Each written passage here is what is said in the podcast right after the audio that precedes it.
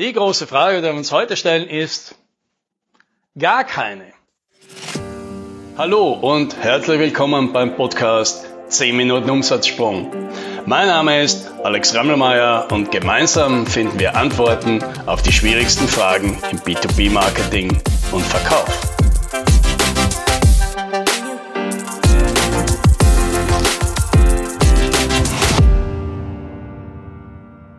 Wir stellen uns heute keine Frage, denn es ist die letzte Episode in 2021. Das ist die, die letzte Episode im dritten Jahr dieses Podcasts. Das sind echt schon viele Folgen. Und jetzt habe ich mir überlegt, was bringe ich denn mit für diese Folge, die ja irgendwie ja, ohne dass wir jetzt da großen, ein, ein Trara drum machen, irgendwie doch irgendwie so ein kleiner Meilenstein schon ist. Drei Jahre Podcast, ja, und einige sind tatsächlich seit der ersten Folge mit dabei. Unglaublich. Was bringe ich mit?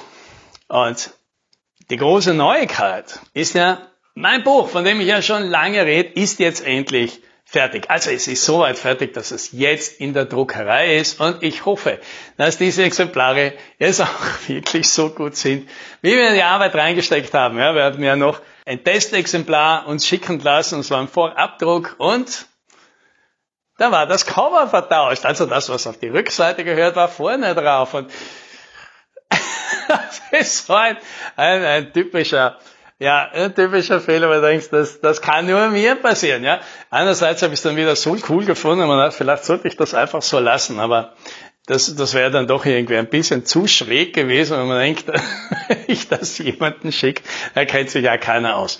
Na gut, also das ist jetzt noch, äh, das waren jetzt noch die Aufregungen der letzten Tage. Jetzt ist das Buch unterwegs und geht die Woche dann noch raus. Unsere erste kleine Charge geht raus an unsere Klienten, sie geht raus an die Leute, die beim Buch mitgearbeitet haben und geht raus an ein paar Leute, die auf unserem Newsletter jetzt dabei sind und sich gewünscht haben, sie hätten gerne dieses Buch auch noch. Ja, die kriegen es noch die Woche. Wahrscheinlich schaffen wir es erst am Donnerstag, die Bücher zu kriegen. Also mit dem Weihnachtsbaum wird es vielleicht nicht mehr, aber für die Weihnachtsfeiertage kommt das Buch noch raus. Ja, also wer es schon bestellt hat, der sollte das in den nächsten Tagen kriegen. Wer nicht, muss leider warten bis nächstes Jahr. Das ist vielleicht einer der Vorteile, wenn man bei unserem Newsletter dabei ist. Ja. Da kriegt man sowas mit, dann kann man sowas bestellen und vielleicht auch ein guter Punkt, wenn du da noch nicht dabei bist, vielleicht möchtest du dir den ja doch abonnieren. Das ist nicht irgendwie so ein Newsletter, wie du ihn von den meisten kriegst mit viel Werbung und viel Gelaber. Wir haben diesen Newsletter jetzt schon sehr lange und es gibt Leute, die sind seit über zehn Jahren dabei und lesen fast, fast jede Ausgabe. Ja, über 100 Newsletter haben die Leute schon gelesen, völlig verrückt, ja. Aber das sagt ja vielleicht doch auch ein bisschen was aus darüber und vielleicht magst du ja mal reinschauen, ja. Umsatzsprung.com, irgendwo gibt's den zum Abonnieren. Aber heute ja, heute reden wir nicht über Newsletter, wir reden ein bisschen über das Buch und ich habe mir gedacht, ich nehme jetzt einfach die eine Idee aus dem Buch mit, bei der ich das Gefühl hatte von den Leuten, die das gelesen haben, das ist eine der zentralen Ideen, die bei ihnen wirklich gut hängen geblieben sind und mit der sie wirklich gut was anfangen konnten. Und das ist die Idee des Pricing Portfolios. Und was ist denn das? Wenn du jetzt schon länger hier im Podcast dabei bist, dann hast du ja wahrscheinlich eines mitgekriegt, nämlich, dass es unterschiedliche Preisstrategien, unterschiedliche Preismodelle gibt und alle haben so ihre Vor- und Nachteile und das ist natürlich auch ein Teil des Buchs. Und dann stellt sich irgendwann natürlich immer die Frage, na ja, aber von all diesen Strategien und diesen Preismodellen, welches ist denn das Beste? Und jetzt ist es natürlich wie immer so, nein, es gibt nicht das eine Beste, sondern es gibt vielleicht das Beste für ein bestimmtes Unternehmen, das in einer bestimmten Situation ist, mit bestimmten Zielen ist. Und jetzt natürlich auch dort, naja, und für dieses eine Unternehmen, welches ist das beste Modell? Ja, und die Antwort ist wahrscheinlich eine Kombination. Und diese Kombination, die kann man sich jetzt so vorstellen, und diese Idee, die stammt leider nicht von mir, sondern vom Ron Baker. Und der meinte, seine Kunden, seine Produkte, seine Geschäftsbereiche, die kann man sich vorstellen wie ein Investmentportfolio. Ja, und wie wer ein Investmentportfolio hat, der weiß ungefähr, wie sowas ausschaut. Ja, das heißt, man hat einfach mehrere Posten drin und überlegt sich eben, wie könnte man das denn gewichten und was packt man da alles rein? Ja, weil man etwas haben will, was halt eher konservativer ist, ja, nicht so eine hohe Rendite, aber dafür sehr stabil abliefert, dann packt man eben andere Sachen da rein und zu einer anderen Gewichtung, als wenn man eben sagt, hey, was kostet die Welt? Hauptsache möglichst viel Profit. Und genau so, genau so kann man das natürlich in seinem Unternehmen auch machen. Ja, nur packt man da dann halt eben keine AAA Staatsbonds rein, sondern man überlegt sich eben, naja, wie viel Kunden und Projekte und Geschäftsmodelle hätte ich denn gerne, die vielleicht jetzt nicht so einen riesen Profit abwerfen, aber dafür super stabil laufen. Ja, das ist dann der Teil, wo man als Unternehmer dann einfach sagt, das ist so ein bisschen die Cash-Cow. Ja, da kommt nicht was Gott was, aber ein stetiges Geschäft, das lässt mich gut schlafen, damit decken wir unsere wichtigsten Kosten ab. Und das möchte ich einfach haben. Und da möchte ich vielleicht jetzt auch im ersten Schritt einmal gar nichts verändern.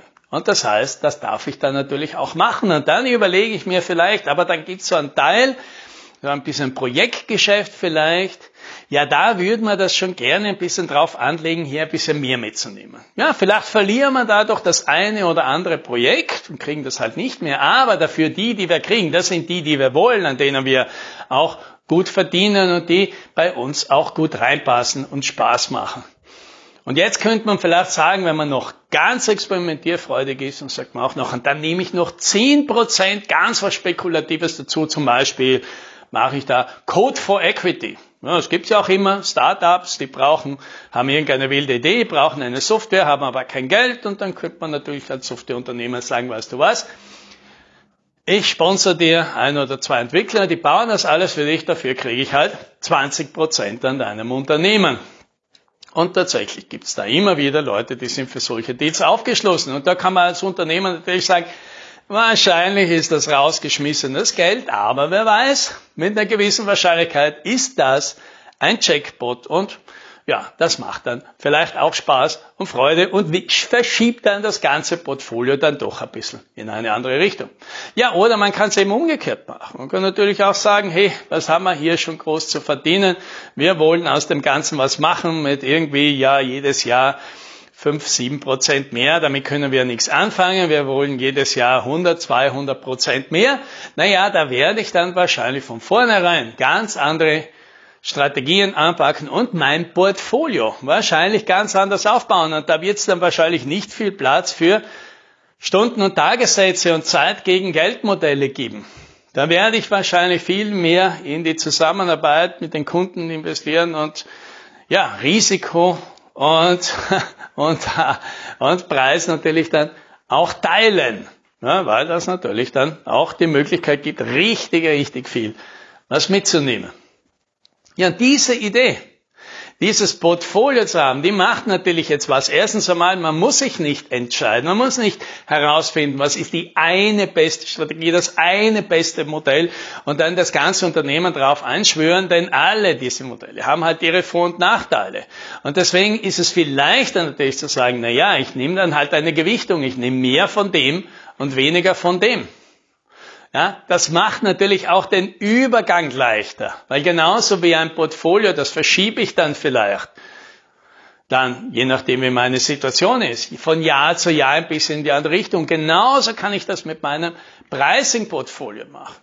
Ich heute ganz woanders hin will in Zukunft. Und erkenne, ich muss raus aus diesem Zeit gegen Geld Geschäftsmodell, ich muss weg von den Stunden- und Tagessätzen, aber heute verrechne ich 80, 90 Prozent genau so, dann ist es wahrscheinlich für ein etabliertes Unternehmen mit einigen Mitarbeitern, vielen Bestandskunden, viel zu radikal wahrscheinlich zu sagen, und in zwölf Monaten stellen wir das alles um und machen wir das alles nicht mehr. Da kommen meine Kunden nicht mit, da kommen die Mitarbeiter nicht mit, das ist ein großes Risiko, das ist nicht zu empfehlen. Aber was ich sage, sagen kann, ist, ich versuche mal den Anteil bis nächstes Jahr ja, von derzeit 85 Prozent ja, auf 70 Prozent runterzubringen. Und mach stattdessen ein anderes Modell, ja, für halt Pricing for Results ein oder sowas, ja, oder Product as Services, ja. Und im Jahr drauf mache ich das noch einmal, ja. Und dann in drei, vier Jahren bin ich vielleicht dort, wo ich will, aber ohne große Umwerfungen, ohne große äh, Krisenmanagement-Geschichten, die ich dann habe bei so einem radikalen Umbau. Und dadurch geht das Ganze natürlich dann viel leichter. Ja, ich glaube, das sind die Gründe, warum dieses Modell so gut ankommt und auch mir im Kopf sehr gut hilft, dem zu sagen, naja, du musst einfach nur Schritt für Schritt da rangehen und dann fühlt sich das Ganze auch viel machbarer an. Ja, die Idee. Aus dem Buch, die wollte ich dir jetzt mitbringen, gibt uns davon noch viel mehr. Und ich hoffe, dass du vielleicht immer überlegst, ob du in ein Buch dann auch selbst mal reinschauen willst und dir ein paar Dinge daraus mitnehmen willst. Nächstes Jahr wird es dann geben, offiziell zu bestellen bei uns, aber das kündige ich dann definitiv noch an. Und wenn du es nicht verpassen willst und nicht immer im Podcast hier Zeit hast, ja, dann ist nochmal die Geschichte mit dem Newsletter. Vielleicht magst du dich ja dann doch da draufsetzen. So, vielen Dank, dass du dabei warst, auch in diesem Jahr. Ich wünsche dir ein paar schöne Tage, eine gute Zeit und einen tollen Einstieg ins neue Jahr. Und ich hoffe, es wird zu deinem besten Jahr ever. Und in manchen Dingen ein bisschen besser als dieses Jahr. Das wünsche ich dir. Happy Sailing.